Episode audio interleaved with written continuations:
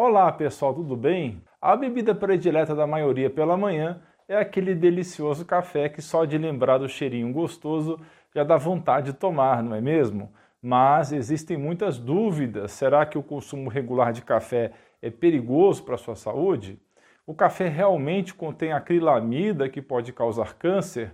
Tanto faz o tipo de café, o tipo de torra e a forma como você prepara? Eu vou responder essas perguntas e muitas outras para você saber o melhor jeito de consumir e obter os benefícios dessa deliciosa bebida. Então fique comigo até o final. O café é uma das bebidas mais viciantes que existem e, além disso, ele pode melhorar a função cognitiva, afetar positivamente o seu humor e ajudar no desempenho de atividades físicas. Estes são os benefícios mais conhecidos, mas eu vou agora falar alguns benefícios menos conhecidos para quem gosta de consumir café. O primeiro deles é que o café reduz o risco de você contrair uma doença cardiovascular. O consumo moderado de café, o que significa de duas a três xícaras ao dia, reduzem até 21% o risco de uma doença cardíaca. Essa bebida incrível ainda ajuda a evitar o AVC. Um estudo realizado pelo Nurses Health Study mostrou que o consumo de 4 xícaras pequenas de café ao dia foi associado com um risco 20% menor da pessoa desenvolver o um acidente vascular cerebral ou derrame. A ingestão de café diminui o risco da pessoa desenvolver demência, Alzheimer ou mal de Parkinson, porque a deliciosa bebida é capaz de prevenir a oxidação dos nervos. Algumas pessoas acham que o café é energético, mas o que ele faz é estimular certos químicos no organismo, como é o caso da adenosina e o hormônio noradrenalina. Então ele bloqueia o mecanismo do sono, mantém a pessoa mais alerta, mais em vigília. A cafeína presente no café melhora ainda a concentração, a atenção e as habilidades cognitivas, porque estimula o neurotransmissor chamado acetilcolina, que é o da memória. Quando você consome café, você terá um risco menor de ter pedra nos rins. Outro benefício fascinante é que o café tem efeito anticancerígeno, protegendo contra o câncer de próstata, fígado e de pele. Você sabia que a bebida tem um efeito anti-inflamatório que pode ajudar em casos de artrite, bursite ou tendinite? O café também é interessante para ajudar em casos de síndrome metabólica, quando a pessoa tem resistência à insulina. A bebida também tem um potencial de proteger o fígado, diminuindo o risco de que a pessoa desenvolva gordura no órgão ou mesmo ajudando nos sintomas ou complicações como hepatites virais ou cirrose. O café também diminui o risco da pessoa ter cálculos biliares, porque a bebida tem certos fitonutrientes que estimulam a produção e o fluxo de bile, além de atuar sobre os hormônios que controlam a contração da vesícula biliar. Isso melhora o processo de contração e relaxamento desse órgão, ajuda sim quando a bile está congestionar os dutos a liberar mais. Uma coisa que pode causar muita dor, principalmente embaixo das costelas, é a dor da vesícula, aqui debaixo do lado direito do corpo, aqui nas costelas. O café consegue afinar a bile e ajuda a evitar a formação de cristais de colesterol na vesícula biliar. Mas será que o café apresenta também benefícios para o intestino?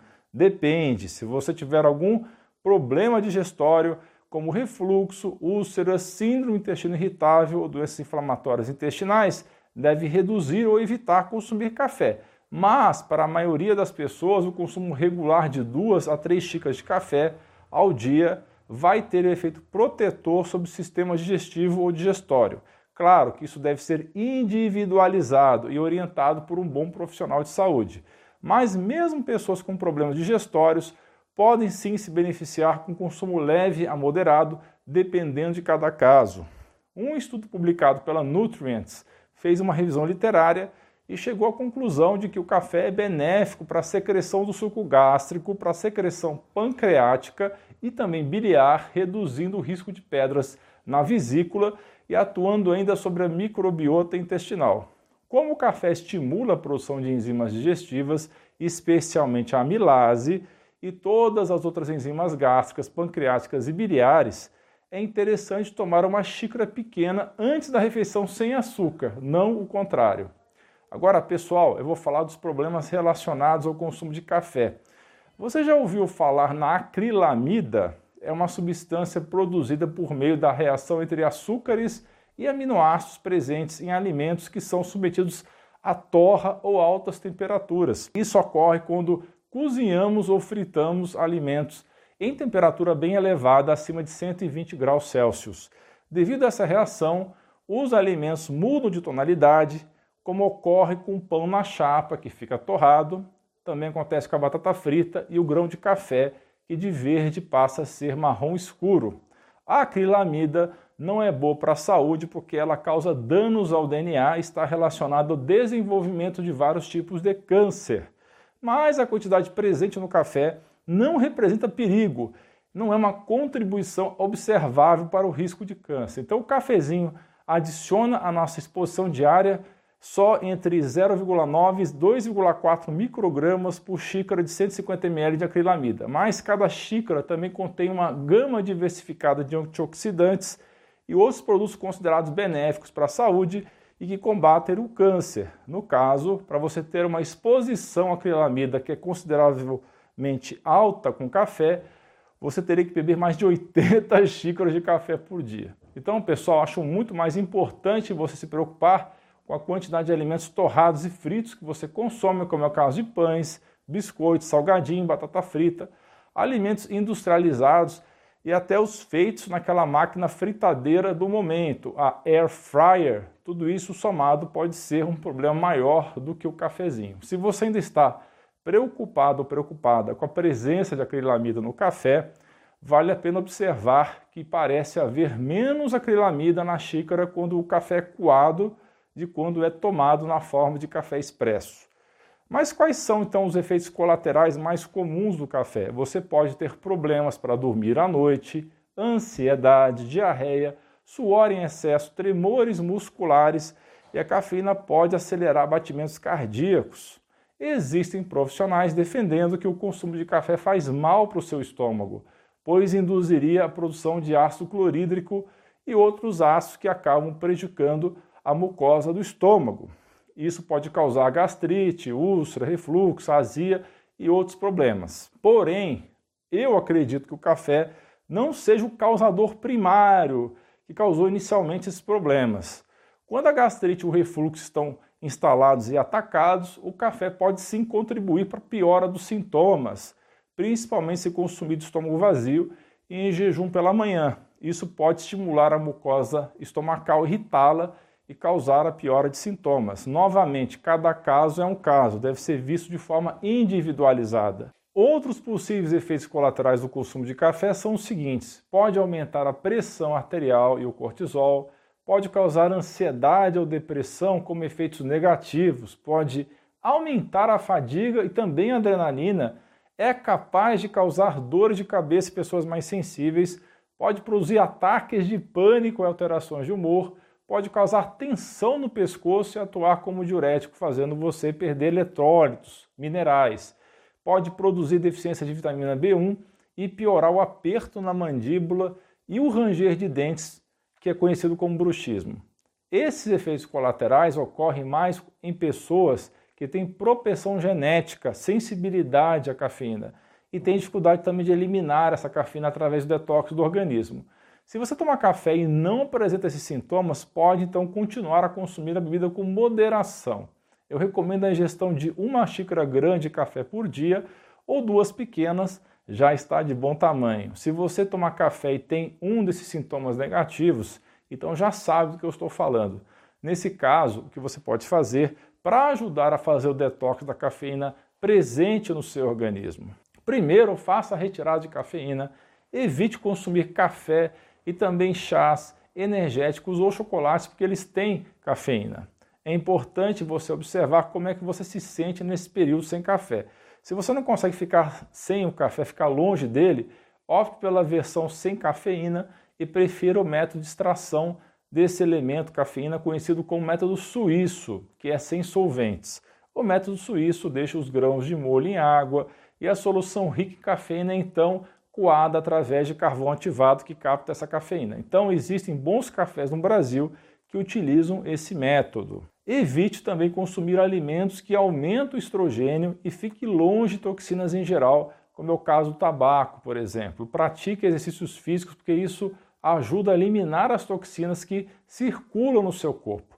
Coma mais crucíferos, brócolis, rúcula, rabanete, couve-flor e também alho e cebola, particularmente o salsão, a salsa e a curcumina que está presente no açafrão da terra, ajudam a eliminar o excesso de cafeína do corpo.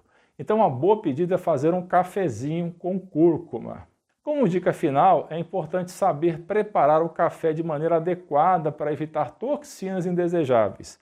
Algumas máquinas de café podem esconder perigos ocultos, como bactérias, fungos e toxinas. Se os dutos de sua cafeteira são feitos de plástico, muita atenção porque o plástico aquecido pode liberar bisfenol A, que bagunça os seus hormônios e até pode causar infertilidade de homens e mulheres. A preparação do café deve ser feita de preferência com coador de pano à moda antiga ou ainda prensa francesa feita de vidro e aço. Evite tomar café preparado a partir de cápsulas, porque elas podem conter toxinas, como é o caso do alumínio e o próprio plástico das cápsulas. Isso pode ser um problema dependendo de como ele é fabricado. Quanto ao tipo de café, o melhor café é aquele que tem uma torra mais clara e é orgânico, e já vou explicar por quê. Quando você pensa em café, sempre associa a bebida à cafeína. No entanto, pessoal, o café possui outros componentes químicos, muitos outros que podem ajudar no combate a doenças inflamatórias crônicas e também câncer, está relacionado a todos os benefícios que eu falei desde o início desse vídeo. Mas há estudos que sugerem que alguns compostos potencialmente benéficos podem ser afetados pelo grau de torra. Um grupo de pesquisadores coreanos publicou um artigo com os resultados de um estudo que comparou o nível de cafeína e de ácidos clorogênicos são benéficos para a sua saúde e responsáveis pelos efeitos antioxidantes e anti-inflamatórios em cafés de origem arábica e torrados em graus diferentes, claro, médio, claro, médio e escuro. Os resultados quantitativos mostraram que a concentração de cafeína ligeiramente diminuiu nas torras mais escuras. Agora, o mais importante é que a concentração dos ácidos clorogênicos diminuíram conforme o grau de torra foi aumentando. Quanto mais torra, menos ácido clorogênico. Quanto mais torrado, mais escuro o grão, mais escuro o líquido extraído. Em muitos casos, no entanto, essa torra mais escura é utilizada para disfarçar defeitos e problemas em grãos de menor qualidade. Esse tipo de café tem baixa acidez e um sabor mais amargo. Esse amargor que faz muita gente associar os cafés mais escuros com os mais fortes e melhores. E o pior, sentir vontade de adicionar mais açúcar nesse tipo de café, o que pode prejudicar a saúde. Nos supermercados podemos verificar que os cafés com o rótulo forte ou extra forte são sempre bem escuros e muitas vezes mais baratos. Já o café especial tem grãos sem defeitos e mais claros, com mais nutrientes e antioxidantes que fazem bem para a saúde. Além disso, podemos perceber melhor a acidez, os aromas, os sabores, o equilíbrio e a doçura natural do café de torra clara e média. Recado importante para quem é da área de saúde. Conheça a minha pós-graduação em saúde masculina, visão integrativa e funcional que se iniciará em abril de 2023 pela Plenitude Saúde. É totalmente online, com 18 módulos, com alguns dos mais preparados, melhores e mais experientes professores das mais variadas áreas. Teremos discussões ao vivo de conteúdo e casos clínicos. Para conhecer melhor, acesse o link lá em dutra.com/pós ou aponte seu celular no QR Code no canto inferior esquerdo da tela. Te espero lá. Gostaram, pessoal? Deixe seu like ou dislike sua opinião nos comentários. Dos mais de 500 mil inscritos no canal, uma parcela bem pequenininha está sendo avisada de novos vídeos. Não sabemos se isso é algum tipo de boicote devido a material polêmico postado no passado, mas eu peço de coração para que você verifique se continua inscrita ou inscrito e se está com as notificações ativadas. Não se esqueça de compartilhar esse conteúdo com seus amigos e familiares nas redes sociais especialmente nos grupos de WhatsApp. Um grande abraço e um beijo no seu coração.